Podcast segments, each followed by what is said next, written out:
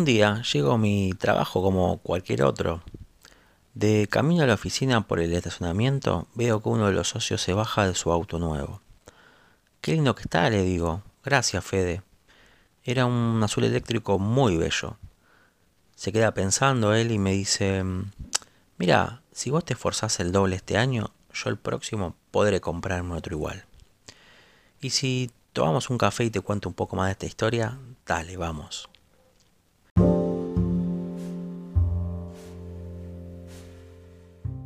Hola, muy buenas. Soy Fede. Bienvenido al podcast que tiene como desafío unir café, finanzas y tecnología por ahora para pasar mejor la cuarentena.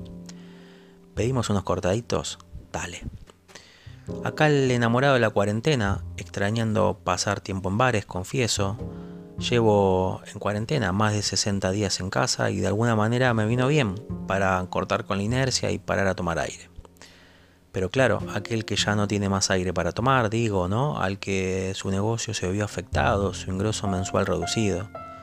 ¿Soy un afortunado? Creo que nada es casual.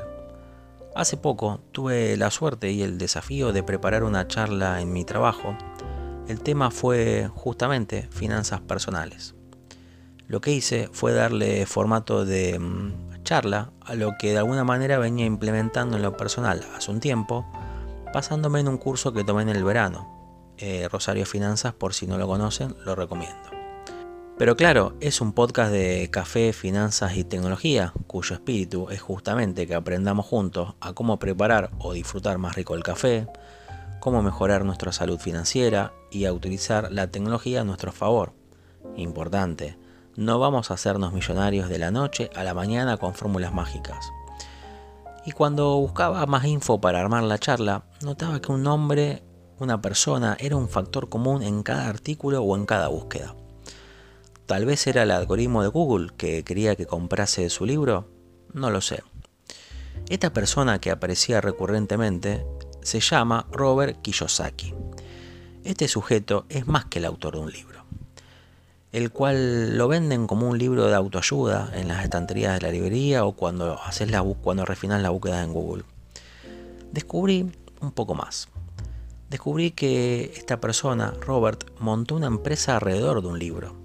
Es conferencista, orador motivacional estadounidense, es de ascendencia japonesa, es fundador, consejero y delegado y accionista mayoritario de Cashflow Technologies Corporation la cual es poseedora de las licencias de la marca Padre Rico, Padre Pobre, casualmente el nombre de su famosa obra.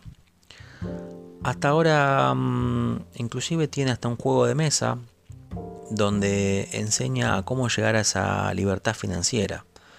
Y guarda con este punto que hay muchos pillos que venden esta idea como una ilusión y más en estos tiempos de crisis.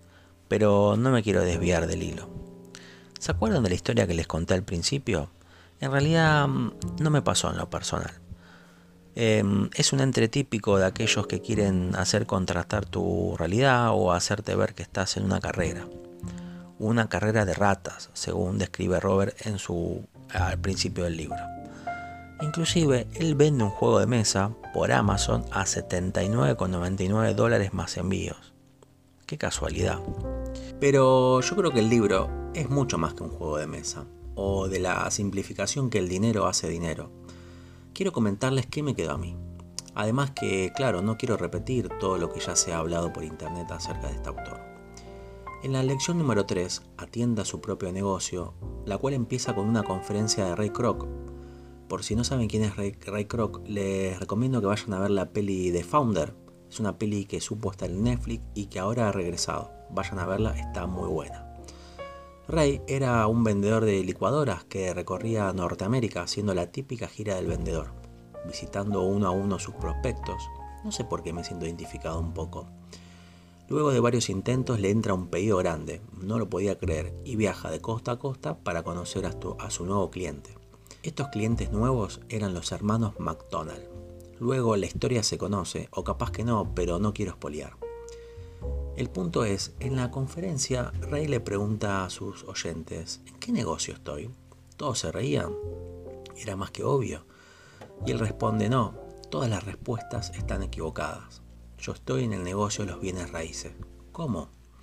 Claro, vos sabés que él había generado un modelo de franquicia de los locales con un contrato del 1.9% de las ganancias por cada uno de ellos. Se había expandido por toda Norteamérica. Pero los gastos de publicidad, gastos operativos, lo dejaban muy lejos de ganar dinero. Hasta que se dio cuenta que la cosa pasaba por otro lado. Y me hice una pregunta. ¿Los padres de Ray habrán sido ricos o pobres? O mejor dicho, de mente pobre o de mente rica? Te lo cuento al final porque lo investigué. Simplemente se llama google.com. Entonces, ¿qué quiere decir el autor? Muchas veces en nuestros trabajos no conocemos realmente a qué se dedica la compañía. Desconocemos el origen de su flujo de fondos. Conocer esto sería una gran herramienta para poder aportar mayor valor a nuestro rol. Y de la otra vereda, si tenemos un negocio y creemos que vendemos tal servicio o tal producto, debemos conocer verdaderamente qué puede hacer exitoso el negocio en términos de flujo de fondos. Antes de la libertad financiera, este concepto tan publicitado últimamente, hay que garantizar la seguridad financiera y se logra conociendo su negocio, es decir, atendiendo su propio negocio. Entonces, partiendo del planteo simplista que propone el autor en separar dos columnas, una de activos y otra de pasivos, y siempre poniendo como objetivo hacer crecer la columna de activos, justamente para no tener que caer en un necesito un aumento de sueldo o salir a buscar un nuevo empleo o por ejemplo ir al banco a pedir un préstamo para pasar una determinada situación en nuestros negocios, hay que hacer crecer la columna de activos. Adquirir activos que nos generen mayor ingresos por nosotros, que nos den seguridad, que podamos tener la mente mayor predispuesta para ser más creativos y productivos y sí, si estamos tranquilos en esa, esa columna que, cada, que va a trabajar por nosotros, ese aumento de sueldo de alguna manera te garantizo que va a venir solo y mayores ventas también, o al menos en la teoría. Yo soy un convencido y ya me conocerán mejor a lo largo de los episodios que la mejor inversión es la que uno puede planificar a futuro y obviamente llevarla de manera legal y que esté regulada por la Comisión Nacional de Valores. Y como para ir cerrando, hay un parrafito que marqué que me gustaría leérselos. Sea un empleado que trabaje duro, pero siga construyendo su columna de activos. Conforme crezca su flujo de efectivo, usted podrá darse algunos lujos.